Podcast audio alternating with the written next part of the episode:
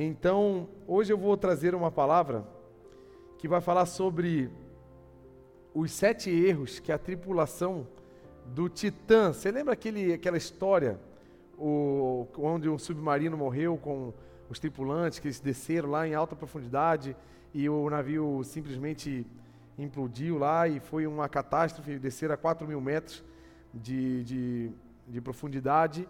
E eu anotei algumas falhas que eles tiveram nesse dia onde o Senhor nos trouxe para o dia de hoje essas orientações que, se eu desse outro título para essa mensagem, seria revisão de projetos.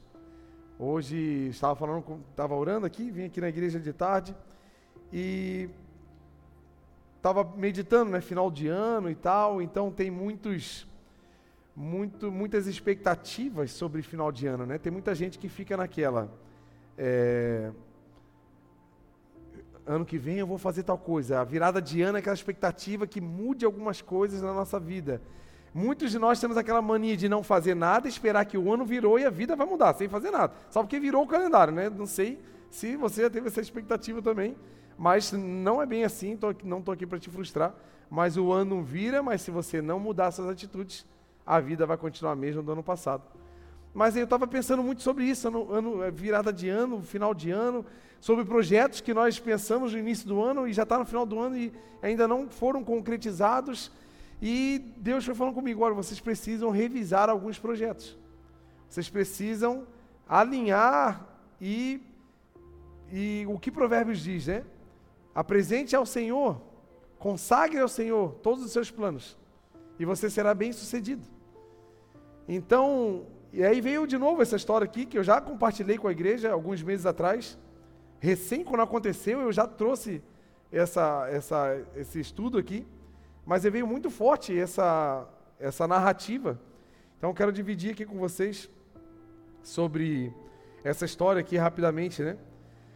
É, eles desceram a mais de, a praticamente 4 mil metros em direção ao Titanic, que eles queriam visitar, era, um, era uma viagem de visitação a, a, a aquele navio muito conhecido, o Titanic, e tinha uma tripulação de cinco pessoas, aonde um era um empresário pa paquistanês com seu filho, o outro era o dono da própria empresa, da Ocean Gate, outro era um empresário britânico e um era um ex-comandante da Marinha Francesa. Então eram pessoas muito bem colocadas na vida, posicionadas, experientes, eram aventureiros em comum e decidiram fazer essa viagem.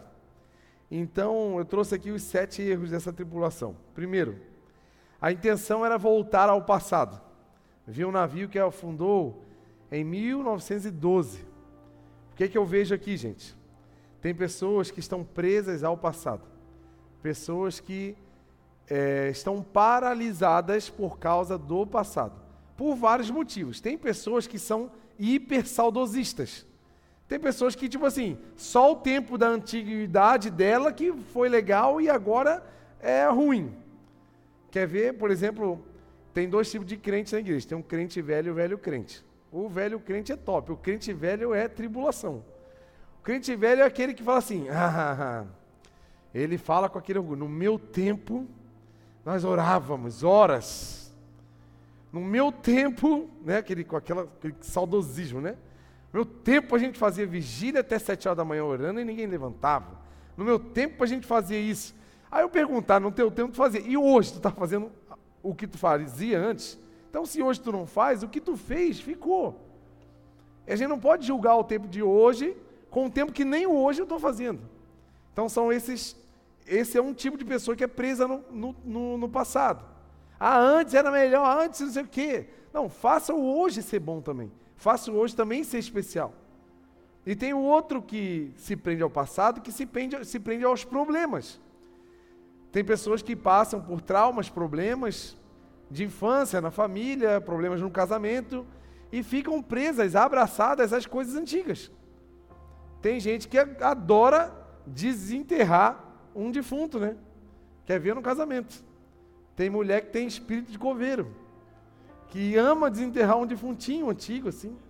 Tu lembra lá em 1915 que você fez isso? Aí tu tava aquele dia com a camisa azul, tu tava usando tal perfume, tu falou aquela frase para mim que eu não esqueço até hoje. Aí a mulher se, se apega àquele passado tenebroso, e, mas não pensa num presente. Ou então a gente pensa na nossa vida, em alguns erros que nós cometemos, e achamos que Deus não quer mais nada com a gente, Deus não quer mais é, nenhum compromisso com a gente, a gente está muito. É, nós tivemos muitas escolhas ruins e então Deus não me ama mais, Deus não quer nada comigo, então eu não mereço, aí fica naquela vida, sabe, de se arrastar, porque não, se você se entregou para Jesus, se você está em Cristo Jesus, não há condenação para você. Você pode aplaudir esse Jesus que tirou sua condenação, meu Deus? Então nós não temos mais condenação. Nós somos nova criatura, as coisas velhas se passaram. Eis que tudo novo se fez. Então nós não podemos ficar agora na borda com medo, receios de coisas do passado que eu vivi. Não, se você realmente se entregou para Jesus, não há mais condenações. Agora é a ficha limpa. Eita glória! É a ficha limpa de verdade. Não é a nossa aí que vocês conhecem, essa fichinha meio limpa. Aí em Jesus a ficha é limpa. E a gente fica preso. E esses, essa tripulação aqui estava investindo em algo para ver coisa antiga. Para ficar é, olhando uma coisa, meu Deus. Olha aqui o que, que Eclesiastes 7,10, coloca lá para a gente ler junto.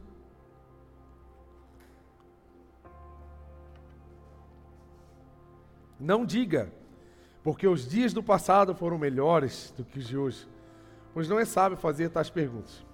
Está vendo que pessoas presas, por que, que antigamente era melhor e por que, que hoje não é? Não, então faça o hoje. Seja tão fervoroso quanto você era antigamente. Seja então tão oradorzinho como você diz que era antigamente. Mas não seja um, um, uma, uma pessoa que não faz se validando pelo que fez. Mas faça agora. O Espírito do Senhor, o ministério do Senhor é chamado para o agora. É para agora, é para hoje. Quer orar? Bora. Quer, quer fazer? Vamos. Vamos evangelizar? É agora. Vamos sair? Vamos. Porque, sabe, senão a gente fica assim, poxa, antes a gente fazia tanta coisa. Aí não adianta. Em nome de Jesus. Sai esse espírito aí, gente. Amém? Então Deus sempre tem algo novo, gente. Salmos dizem, Can, cantai ao Senhor um cântico novo. Então Deus sempre tem novidade. Ele fez uma novidade na nossa vida, fez a gente ser nova criatura. Novos céus e novas, nova terra nós teremos com Jesus. Tudo é novo. Então a gente tem que aprender isso e parar de se apegar. Se apegar nas coisas antigas e entender o novo do Senhor. Se você teve decepções amorosas e agora você está com medo de ter um novo relacionamento, porque você está achando que vai acontecer igual no último.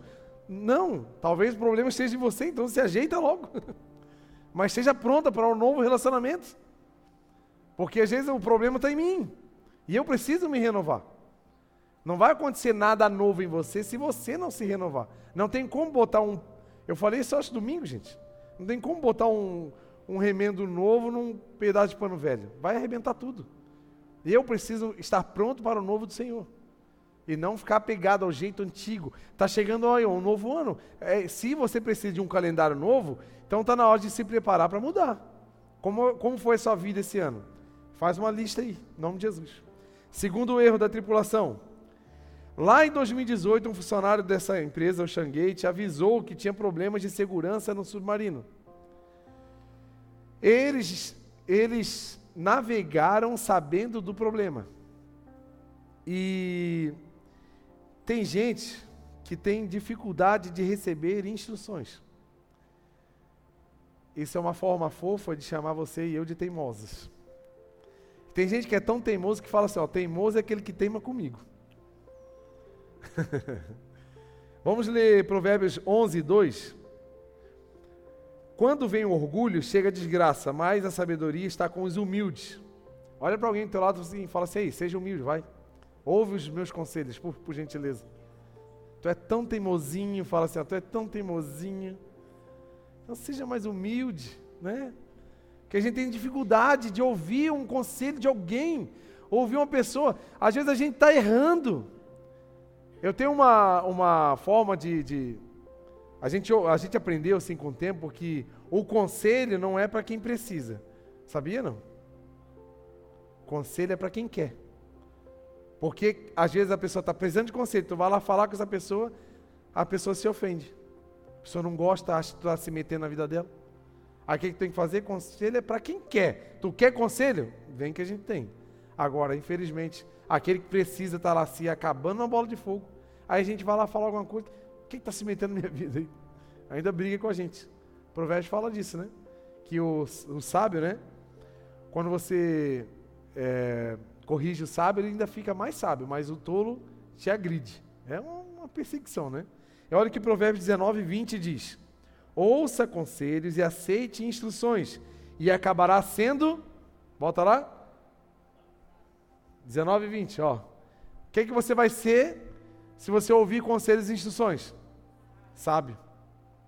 Então ouça, aprenda a ouvir. Quantos de nós aqui, a maioria já está na fase adulta, né? E quantos de nós lembramos de orientações simples que os nossos pais nos deram? E nós, simplesmente por estar no auge da, da juventude, achando que sabemos de tudo, de todas as coisas, ah, pai não sabe de nada, inocente. Hoje tu sabe que se tu fizesse exatamente o que teu pai e tua mãe falavam, você não estaria vivendo o perrengue que tu está vivendo hoje. Por quê? Nós temos dificuldade de ouvir orientações, conselhos. Quer ver aquela orientação que bate de frente com o que tu está fazendo de errado? Aí mesmo que tu já se arma, né? Não, peraí. Aí tu já quer dar um, uma explicação. Tu quer convencer a pessoa do teu erro. Meu Deus, que ovelhinha teimosa que tu está sendo ultimamente. Mas em nome de Jesus. Olha aqui, ó. Um funcionário tinha falado, gente, esse equipamento, ele tem dificuldades, algumas limitações de segurança, não é seguro viajar com isso. O que, é que os caras fizeram? Ah, deixa quieto, vamos, vamos assim, vamos ver, vamos ver o que, que vai dar. Fecha o olho e deixa bater. Então tá. Aí acontece o que aconteceu. Graças a Deus nós não estamos num submarino, nós não vamos morrer. Então a gente ainda tem chance de mudar a rota. Ainda temos chance de subir de novo e mudar, revisar o projeto.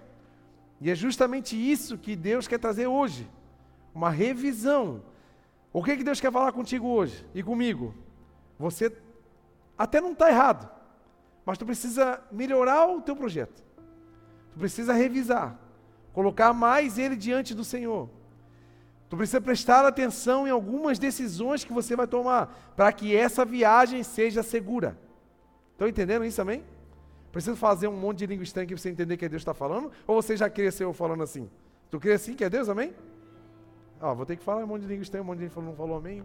Vou ter que dar uma rodopiada aqui, bater um sapateio no chão. Deus está falando com a igreja aqui, você acredita, acredita nisso, amém? É uma aprovação do Senhor para a nossa vida. Nossos projetos estão indo em direção correta, mas hoje é dia de revisão. Hoje é dia de parar e olhar para onde eu estou indo, o que eu estou fazendo, para que Deus nos dê a vitória, o sucesso em tudo que nós vamos fazer. Amém? Terceiro erro que a tripulação teve: os materiais usados para fabricar esse casco eram distintos e não formavam a combinação correta, necessária para o lugar onde eles estavam indo. Como assim? A composição do casco daquele, daquele submarino, ele foi formado com dois, dois materiais, fibra de carbono e titânio. A ideia era para suportar grandes pressões. Então, quando você é, desce numa profundidade muito, muito numa profundidade muito grande assim do, do, do mar, você sofre uma uma cadeia de, de, de, pressões, assim, né? Gradativamente vai sendo pressionado. E quando tu sobe também. Então você tem uma pressão contra e depois uma a favor. Você vai ter uma. Você depende de uma elasticidade do material. Tu não pode ir com um material muito rígido. Porque ele tanto vai ser comprimido como vai ser solto na, na descida e na subida. Só que se você analisar o titânio, ele tem esse, essa propriedade elástica. De se moldar conforme a pressão. Mas a fibra de carbono ela é mais, muito rígida, então ela se rompe conforme a pressão. E foi praticamente o que aconteceu. A, essa diferença entre os dois materiais que não poderiam estar ali compondo o casco foi uma das causas da ruptura do casco, que é onde a pressão ela, ela invadiu todo o equipamento e acabou com tudo. E o que, que eu entendo por esse essa parte da história? É, nós temos diferenças como pessoas. Tem pessoas diferentes, diferentes. Aqui na nossa igreja, por exemplo, de diferentes estados, diferentes culturas, diferentes culinárias. Tem a galera do Coentro aqui, que é a galera do Nordeste, tem o pessoal do Coentro não? Aí, ó. Pessoal do Coentro, né? Tem a galera do, do café com pão e manteiga, os carioca, né? Que estão aqui, né? É, que é o café da tarde, é o café, o pão, manteiguinha, tá pronto o café. Né? Tem a galera do biscoito, né? Que é, é os carioca, né? É. Tem a galera da massinha, da cuca, né? Que é aquela mesa bonita, elaborada, que é os catarinenses, o pessoal do sul. Tem de tudo, é, é um monte de cultura. Tem um pessoal do, do Bauru, lá de São Paulo, né? Que come Bauru, né? É, tá vendo que eu tô ligado. Nós aqui temos que entender as nossas diferenças, porque nós estamos compondo um corpo. Que iremos sofrer vários tipos de pressões. As pressões do mundo, as pressões emocionais, as pressões do inferno contra nós. E se a gente não se entender como materiais diferentes que somos, nós vamos romper no meio dessa história. E vai sucumbir, vai afundar. Mas se a gente se entender, o que, que vai fazer essa união entre nós? O mesmo propósito. Nós temos que entender que estamos caminhando em direção a Jesus, como igreja. Mas nós não serviremos a Jesus se, se não estivermos servindo pessoas. Então a igreja precisa entender que o propósito dela aberta é servir pessoas. Servindo as pessoas, serviremos a Deus. A gente tem que sair desse âmbito de sermos apenas aqueles que frequentam cultos. O culto é incrível, é lógico que é, é, é o ápice para a nossa vida vir se encontrar, estar tá aqui, receber uma palavra, louvar o Senhor, abraçar os irmãos, tudo isso é parte da nossa vida. Mas se a gente não entender que a minha vida, ela precisa ser uma das peças desse grande motor que está indo em direção à mudança da vida da sociedade, ao, o único freio moral do mundo ainda é a igreja, gente. Ainda somos nós. E para isso a gente precisa se manifestar e não somente frequentar. Nós precisamos nos expor. Nós precisamos ter um lugar de fazer parte. Por exemplo, a roupa que eu estou vestindo está em mim. Ela ela faz parte de mim, sim ou não? Faz, né? Porque está em mim, está me cobrindo. Mas ela é parte de mim, sim ou não? Não. Eu troco ela. A minha mão, ela é parte de mim, sim ou não? Ela é parte do meu corpo. A minha roupa não é parte do meu corpo. Ela faz parte do meu corpo. E às vezes nós, como igreja, estamos assim. Estamos como uma roupa. Estamos fazendo parte, mas nós não somos parte. Mas Deus nos chama para que a gente seja como a que ele fala, nós somos enxertados na oliveira verdadeira.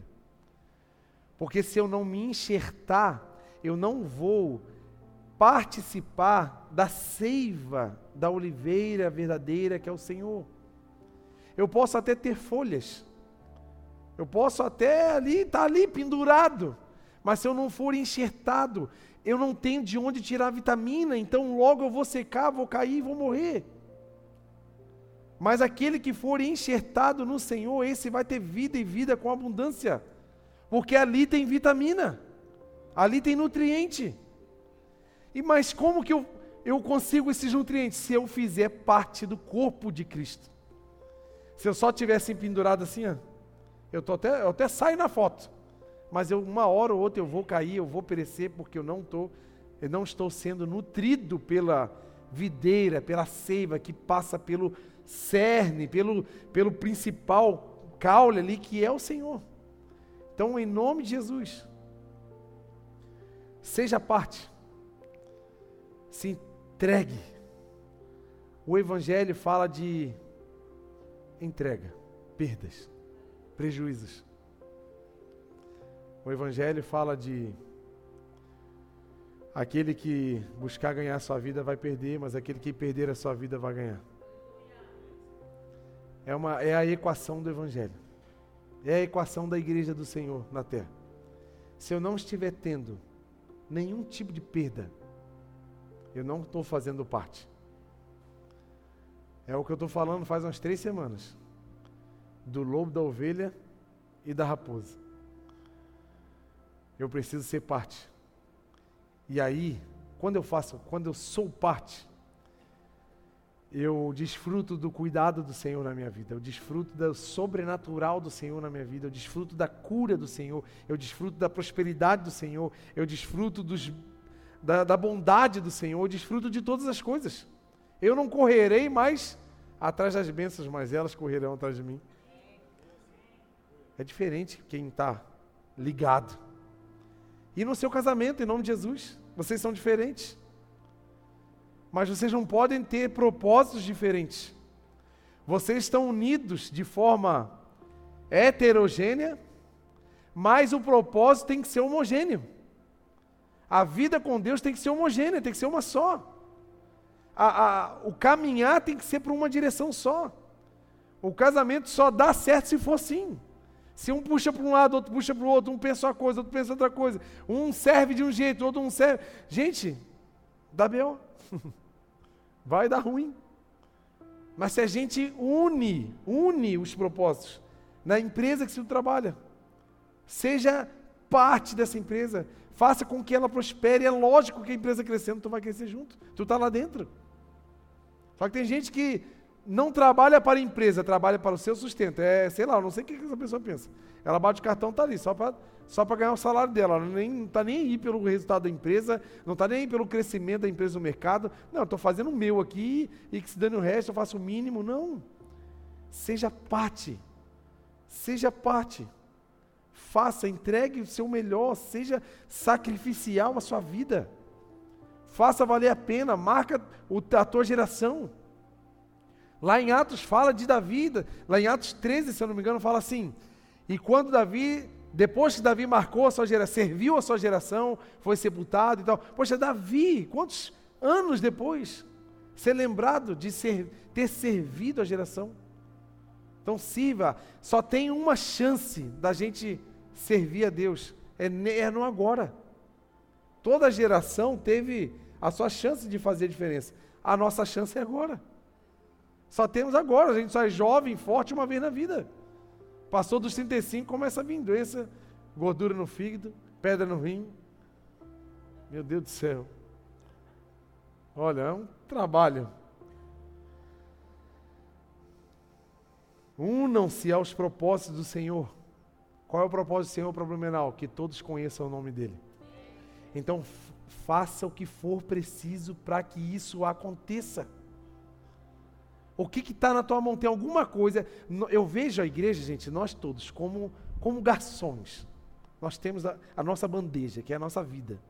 E nessa, nessa bandeja tem alguns produtos que Deus nos deu para que a gente sirva aqui na terra. Tem produto na minha bandeja que não tem na do Gui. Mas tem produto na bandeja do Gui que não tem na minha. E para a obra ser completa, só nós dois agindo junto. Está entendendo? Então, cada um de nós temos coisas específicas nessa bandeja que precisa ser servida. Mas a, a, humanidade só vai ser servida num todo se todos unidos no mesmo propósito de servir e entregar tudo aquilo que a humanidade inteira precisa. Mas se um ficar para trás, o trabalho vai ficar incompleto. Estão entendendo aí, amém? Então nós precisamos, né? Nos unir com o propósito. Quarto erro do, da tripulação. Os tripulantes sabiam. Meu Deus. Parece que eu estava nessa tripulação. Eles sabiam que o, que o submarino não tinha todas as certificações necessárias para fazer aquela viagem. É, certificação essas que a gente considera como certificação de segurança. E para que haja uma certificação, haverá uma auditoria. Vou dar um exemplo assim básico. Por exemplo, é, no meu trabalho an antigamente, que eu trabalhava com, com óleo e gás, quando você fazia um equipamento para, tipo, um tanque para guardar óleo diesel, para que aquele tanque pudesse ir para um pátio de, um, de uma empresa, de uma refinaria, ele precisava ter certificações. Para ter as certificações para você botar o óleo diesel lá dentro, você tinha que fazer testes. Você tinha que ver se o tanque estava ok, de segurança, ok, tudo certinho, com a certificação dentro de procedimentos, para que liberasse aquele tanque para ser utilizado com segurança, para que não houvesse nenhum problema, nenhum acidente. Então, o submarino pro, provavelmente precisava de algumas certificações e os tripulantes sabiam que não tinha certificação. Eu vou dar um exemplo bem básico. Eu vou te chamar para pular de paraquedas comigo, eu e o Luiz. Eu vou com um paraquedas todo certificado, com um documento certinho, e eu dou um para ele sem certificação, sem nada. E eu, nós dois vamos junto. Eu com meu papelzinho com a certificação assim, ele sem. Você tem coragem de pular? Já dá um medo, né? Já, peraí, peraí, peraí. Qual, como é que eu vou saber que isso aqui vai funcionar? Como é que eu sei? Ou então tu pula com um instrutor que não tem, não tem certificado, não tem nada, é outro curioso. Não, tu não vai ter coragem de ir. É o que aconteceu aqui. Mas sabe o que o interessante? É que acharam, o, eram cinco doidos. Um achou o outro para fazer uma loucura junto. Porque cinco pessoas não parar para discutir. Gente, tá errado o que nós estamos fazendo. Vamos parar por aqui? Não vamos não. Não, os cinco decidiram fazer loucura juntos. Como é que pode isso? É que sempre para uma panela torta tu vai achar uma tampa torta, né? tu sempre vai achar um doido para concordar com a sua loucura. Esse é o problema. Então, o que, que acontece, gente? Nós precisamos avaliar as pessoas que andam com a gente. Porque tem gente que vai nos convencer de fazer loucuras na vida. Tem gente que vai nos convencer de fazer coisas erradas que a gente, por gostar tanto da pessoa, por considerar tanta pessoa, a gente está ali. A gente às vezes é persuadido nem percebe. Quando vê, tá junto no bolo, quando, meu Deus do céu, como eu não imaginava que essa pessoa estava me levando para esse caminho. Avalie, gente, quem anda contigo. Eu duvido que esses cinco me chamavam para um negócio desse, que eles iam vir na minha cara, que eu não ia ser bobo de ir. Mas eles acharam um bobo para para compactuar, né? Olha o que, que a palavra diz em Provérbios 13, 20. Aquele que anda com sábios será cada vez mais sábio, mas o companheiro dos tolos acabará. Olha para o teu lado e vê se a pessoa é sábia aí. Se não for, já muda de cadeira, já muda de lugar, vai lá para trás. Olha só, tu não está com uma cara bem legal, eu estou achando que tu vai me levar para o buraco, eu vou sair daqui desse, vou sair de perto de você. Porque a gente tem que detectar, gente, as tranqueiras que encostam na nossa vida. Tem gente que só encosta para sugar a nossa energia, para sugar a nossa bondade, para sugar a nossa santidade. Então, avalia, gente. Tem problema, tu fala assim, Ei, fala com a minha mão aqui, não, eu não quero mais amizade contigo. Avalia. É melhor do que você ficar ali aceitando uma pessoa que está com má intenção, uma pessoa que só quer te sugar. Repreende esse espírito de sanguessuga da tua vida em nome de Jesus. Que a gente precisa, precisa decolar, cara. A gente precisa voar. Deus tem um projeto para a nossa vida, gente. E às vezes a gente está aqui preso, sabe porque tem um monte de sanguessuga que não quer nada com Jesus, não quer nada com a vida e está atrapalhando o nosso desenvolvimento. Então, meu irmão, dá licença que eu, tô, eu tenho que decolar com Jesus. Tu quer ficar aí, tu fica aí. Já viu aquela, aquele meme que está rodando na internet agora? É, você quer Jesus ou uma, uma caixa misteriosa? aí o cara, uma caixa misteriosa, um presente misterioso. Aí o cara assim, mas cadê o presente misterioso? Aí o cara fala assim, quando Jesus voltar tu vai ver. É assim. É assim que funciona. Tem gente que não dá para andar com a gente. E a gente tem que falar, meu irmão, dá licença. Eu preciso caminhar.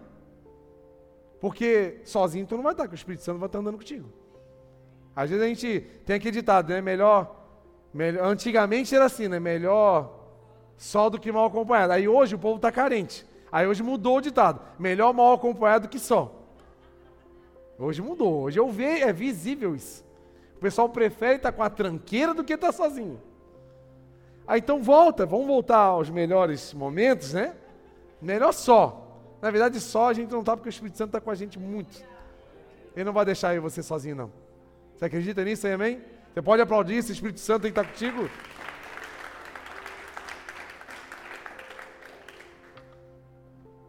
Vamos lá. Quinto erro. Submarino não foi feito para suportar aquela pressão naquela profundidade. Sabe o que, que faltou? Preparação. O projeto não foi bem elaborado.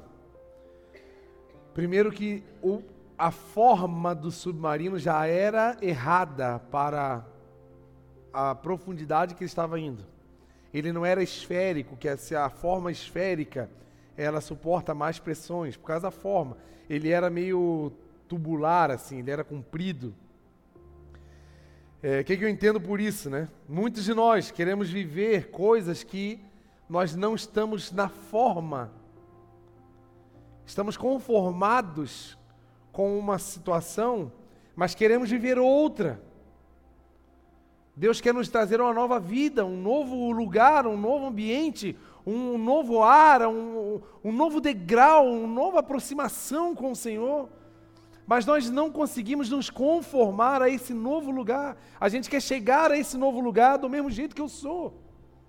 Eu quero carregar para esse novo nível com Deus as mesmas manias que eu tenho hoje. Gente, não se engane. Você vai ficar patinando a vida inteira e nunca vai mudar. Você vai ver o povo passando você assim, ó, correndo a milhão, e você vai olhar para si, meu Deus, eu nunca mudei, passa ano, passa, não muda nada a minha vida, eu estou vivendo a mesma coisa, eu até parece que mudou, mas não muda. Mas por quê? A nossa forma, a forma desse submarino não era apropriada para aquela pressão.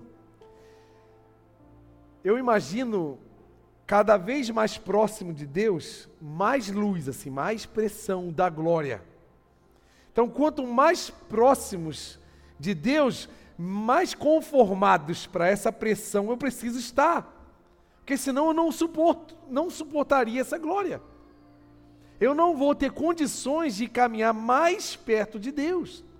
Então, se eu não me conformar, não ter um coração maleável, ensinável, e não só a parte de ensino, mas o materializar os ensinos, porque a gente já está velho, já está. Gente, domingo passado eu preguei uma palavra que, gente, eu estou careca já de ouvir negócio de Jonas, baleia, esse negócio, o que, que é isso? Toda vez, né? Eu lembrei do Estevam quando era pequenininho, ele pedia uma história para eu contar para ele dormir. Pai, eu quero uma história. 365 dias ele pedia a mesma história. O Cavi, pai, o Cavi. História do Davi e Golias. Aí falava Cavi. Todo dia a mesma história, todo dia a mesma história, todo dia a mesma história. A gente assim, a gente ouve a mesma história, a mesma história. E a gente erra de novo dos mesmos erros, mesmo erro. Toda a vida patinando, errando, nos erros primários, erros pequenos que a gente poderia estar melhor, poderia estar vivendo outra atmosfera, outra, outro nível, mas a gente prefere ficar naquela forma. Deus está convidando essa igreja para uma nova forma. Só que tu precisa abrir a tua mente.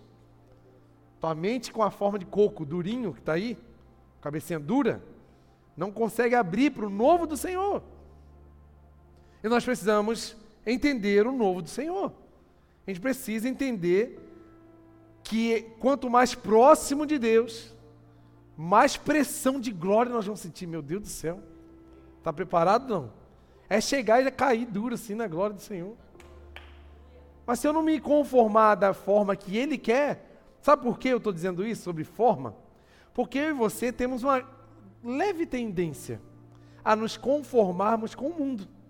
O mundo tem uma forma que ele conforma as pessoas do jeito que ele quer. E de vez em quando a gente deixa essa forma do mundo conformar a nossa vida. Por isso que Paulo escreveu do Romanos 12, 2. Não vos conformeis com esse mundo. Ó, outra coisa que é cansado de ouvir. Cansado de ouvir. Mas sejam transformados pelo quê? Pela renovação da sua mente. Metanoia. Porque só assim nós estaremos prontos. Ó, prontos para quê? Para receber, ó. Eu vou estar conformado com a forma de Deus. Aí eu estou pronto para receber o quê? A boa, perfeita e agradável vontade de Deus. Sabe por que você olha para a tua vida, você olha para a vontade de Deus e você vê uma distância entre os dois? Porque você está conformado com o mundo. Você está conformado no mundo. A forma de vida, o seu coração, a sua mente está com a forma do mundo. Então você não consegue viver a agradável vontade de Deus. Você até vê ela, você até tem a vontade de viver ela, mas a tua mente está conformada. Então, um processo de fabricação se chama conformação. Se você vê chave de boca, ela passa por esse processo. Ela vem o metal ali praticamente derretido, vem uma prensa, conforma ela vai sair exatamente na forma da forma. ela vai ser conformada. Para ser conformada, precisa estar num, num, Se você fizer ela, ela com a, ela fria, ela é dura, ela vai quebrar. Ela precisa estar maleável. Ela precisa ser aquecida novamente para ser maleável. E sabe o que está precisando em você? Um pouquinho mais de fogo do Espírito Santo. Para que o nosso coração durinho se amoleça na presença do Senhor para quando Deus chegar, Ele vir com a forma dele na gente e a gente sair do jeitinho que Ele quer, assim, ó. Mas precisa de busca, precisa de coração maleável. Sabe, um coração que assim, para de pedir, começa a, adorar mais. Para de reclamar pelo que não tem, começa a agradecer pelo que já tem. Sabe, glorificar mais o Senhor. Buscar, ter o prazer de estar com Ele e não com as coisas que Ele dá. Aí a gente vai começar a ficar mais pertinho do fogo, né? Aí o fogo deixa a gente bem molinho. oh, coisa boa. Aí tudo, aí tudo que Deus fala, sim, Senhor, tô, é para vir para cá, eu venho, é fácil. É, é fácil moldar, porque eu estou molinho. Agora, quando eu ando longe do fogo, Deus manda eu estou endurecido, rígido, cabeça dura, olhar enrijecido, coração seco. Gente, Deus falou na palavra: Eu vos darei um eu vou, eu vou trocar o seu coração de pedra no coração de carne. Agora a cabeça dura, nós que temos que trocar. Ai, Jesus. Sexto erro. A viagem custou mais de um milhão e duzentos mil reais. Passagemzinha cara, né? Imagina, vamos fazer uma viagem. Vamos quanto é que é a passagem? Um milhão e duzentos mil. Eu não ganho isso, acho, nem na minha vida inteira trabalhando. Vou fazer um cálculo assim, quando tiver uns 75 anos, ver se eu conseguir ganhar 1 milhão e 200 mil. Meu Deus do céu, é muito dinheiro. E o mais interessante é que foi 1 milhão e 200 mil reais numa causa. Gente, dava para gastar em outra coisa, né? Sabe aquela. Sabe quando tu vai num restaurante que tu paga caro e come mal, não dá uma raiva? Rapaz, dá uma raiva. Quando tu paga caro e come bem, tu pelo menos fica assim, cara, pelo menos valeu a pena, né? Comida era gostosa, pô, sair daqui. Legal, né? Agora, quando tu paga caro, dá uma raiva na gente. Olha, eu fico assim, eu prefiro ir no podrão lá que eu já conheço, que é barato e é bom. Que não tem problema. Agora a gente, Vamos inventar um negócio diferente. Aí vai lá como negócio, paga caro, meu Deus, sai, sai assim insatisfeito. Pensei que precisava comer mais, faltou comida, então faltou sabor. Então tem coisa que a gente gasta na vida, gente, muito à toa. Gente, um milhão e duzentos mil. Uma passagem, ir lá ver um negócio fundado no fundo do mar. Eu respeito a opinião de cada um. Se você quiser ir, o problema é teu. Pode ir. Mas pensa bem no que você tem investido o seu dinheiro. Porque o seu dinheiro é precioso. O que você tem é o Senhor quem te dá. Então é um dinheiro santo. Às vezes a gente joga dinheiro fora, gente. Em besteira.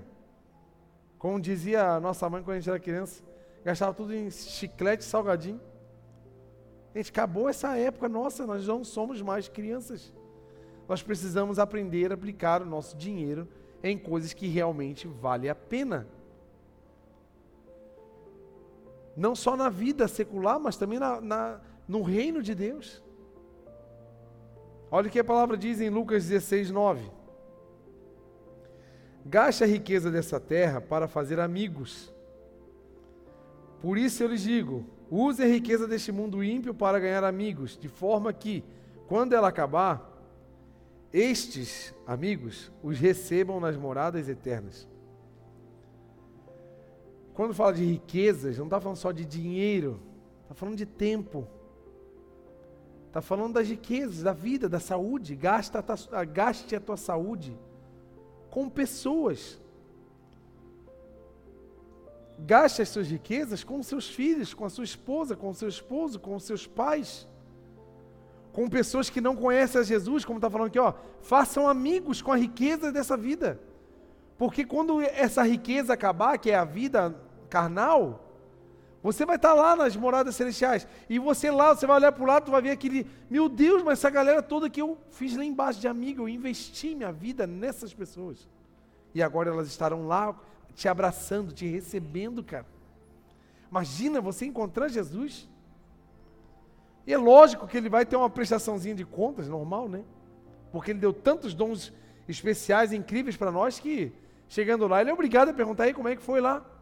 O que, que tu fez com tudo que eu te dei? Quantos amigos você fez lá embaixo? E com toda certeza ele vai fazer questão de fazer assim, olha ali. Tá vendo aquela galera toda ali, ó? Tudo por causa de você. Já pensou? E é para isso que vale a vida, gente. Nós estamos aqui por pouco tempo. Por alguns anos. E se esses poucos anos não valer a pena para levar a pessoa para a eternidade, para que, que eu vou viver, hein? Viva isso, gente. No seu trabalho, numa, numa fila de banco, assentado do lado de alguém no ônibus. Quem sabe você é uma pessoa que carrega a resposta de alguém amanhã no seu trabalho. Então faça isso, invista a sua vida com pessoas. Porque Deus investiu o maior valor do universo, que foi o seu próprio filho, investiu em mim, em você, em pessoas. Ele fez o planeta, o sistema solar, o universo, tudo adaptado para que eu e você, pessoas, pudéssemos viver. Então, o valor da existência para Deus está em nós. E quando nós valorizamos e servimos as pessoas, por isso que eu sempre falo, a gente serve a Deus servindo as pessoas, porque quando eu sirvo alguém que Deus ama, eu estou servindo Ele. Então, use a riqueza que você tem da tua vida, da tua saúde, da tua inteligência, das suas habilidades para fazer amigos. E por último, eles des, meu Deus do céu, eles desceram naquele naquele submarino sabendo que a comunicação era limitada. Eles sabiam que ia chegar numa profundidade que ia perder o sinal, senão não ia dar para falar mais. Tu tem coragem disso, gente? Eu tenho uma raiva assim do meu, do meu aparelho quando acaba o plano, que meu plano sempre volta dia 25, né? Mas às vezes a gente usa um pouquinho mais, aí acaba o plano dia 20. e sempre nesses dias que eu estou com o meu plano expirado, eu preciso do GPS. aí já sabe, né? Aí não tem como usar. Esses dias eu parei num posto de gasolina na BR. Falei, moço, eu preciso de um Wi-Fi. Porque eu estou indo num lugar que eu não sei chegar. Eu preciso só carregar um mapa. Carregou, eu vou. Aí, não, pega aqui, eu peguei, eu botei ali, carregou o mapa, daí eu fui, aí fui. Coisa triste é tu estar tá sem sinal, né? Aí eles saíram sabendo que ia chegar na hora que não ia ter sinal, meu Deus do céu. Como vamos crescer como pessoas se não nos comunicamos? Como igreja do Senhor, a gente precisa aprender a se comunicar, gente. a palavra do Senhor, ela é espalhada através da comunicação verbal aqui através da minha vida, através da mídia, expondo a palavra do Senhor, se comunicando com o mundo, através da minha comunicação e sua comunicação nos nossos nos lugares onde nós frequentamos. Como vamos crescer como pessoas se no trabalho temos dificuldade de nos comunicar? Como vamos crescer como casais? Se a gente não sabe conversar? Se a gente tem dificuldade de se abrir, de abrir o coração, de falar o que está sentindo? Como vamos viver a vida?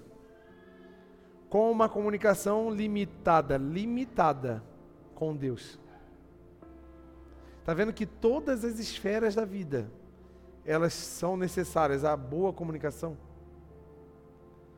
Eu lembro quando eu trabalhava em turnos, né, a gente trabalhava em três turnos né, na empresa. Sempre de um turno para o outro, a gente tinha que passar as dificuldades, as coisas que aconteceu no turno anterior, para que o próximo turno pudesse continuar tranquilo, sabendo o que tem que acontecer. E tinha que existir uma comunicação de um turno para o outro, para que pudesse Ó, quebrou uma máquina. Ó, tal coisa está assim, ó, tem que fazer isso. Ó, ficou uma coisa pendente, aí o outro turno vinha, fazia.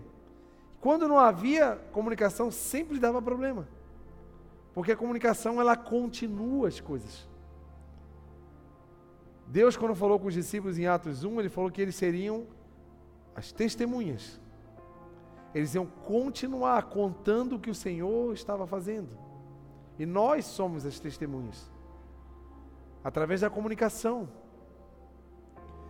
E existe uma coisa que nos mantém vivo: a comunicação com Deus. Olha o que, que Amós 5 e 4 diz. Assim diz o Senhor à nação de Israel: Busquem-me e terão vida. Em outra versão mais antiga vai falar assim: Orem e vocês viverão. Eu acredito que não por religiosidade, porque às vezes a oração coletiva ela acaba caindo em alguns corações um movimento de religiosidade. Porque a oração, ela é, quando ela é verdadeira e genuína, ela move montanhas. E ela não tem protocolos, ela não tem roteiro. Ela tem um coração quebrantado. E é lógico que orarmos coletivamente é incrível, porque estamos unidos. E isso é muito bom. A gente fez uma vigília aí mês passado, foi maravilhosa. Tivemos um período de oração, depois de louvor, depois de palavra. Temos o nosso sábado sempre antecedente à vigília, à, à ceia que fazemos uma oração. Se você quiser vir aqui para a igreja orar, gente, está liberado, a igreja está aberta sempre. Mas quando se fala de oração, não, são, não está falando de uma liturgia de oração. Quando o Senhor fala aqui em Amós, Ele está falando de pessoas que vivem conectadas com o Senhor. É você tá indo para o teu trabalho no teu carro e você está em oração. Oração não é um momento isolado. Oração é um estado. É você estar em oração. Tem um sábio que fala uma frase assim: Eu não fico dez minutos sem orar. Não, desculpa. O sábio falou assim: ó, Eu não oro dez minutos. Eu não consigo orar dez minutos. Mas eu não fico dez minutos sem orar. Então, oração, às vezes a gente pensa que é uma posição, é um momento. Não, oração, gente, é um estado de espírito. Oração é um, é um, é um estilo de vida. Eu duvido, se você anda em oração, alguém se atravessa em você no, no trânsito, faz alguma coisa errada, se você vai levantar a mão e vai xingar essa pessoa. Eu duvido que você está em espírito de oração. Eu duvido de que a tua esposa ou teu esposo fala alguma coisa atravessada para você, e você vive em oração, se você vai ter carne o bastante para xingar e gritar e querer fazer alguma coisa. eu e você precisamos ligar o botão da oração na nossa vida. Deixar on. A oração está on agora. Posso estar ajoelhado, posso estar deitado, posso estar andando, posso estar dirigindo. Eu vivo em oração.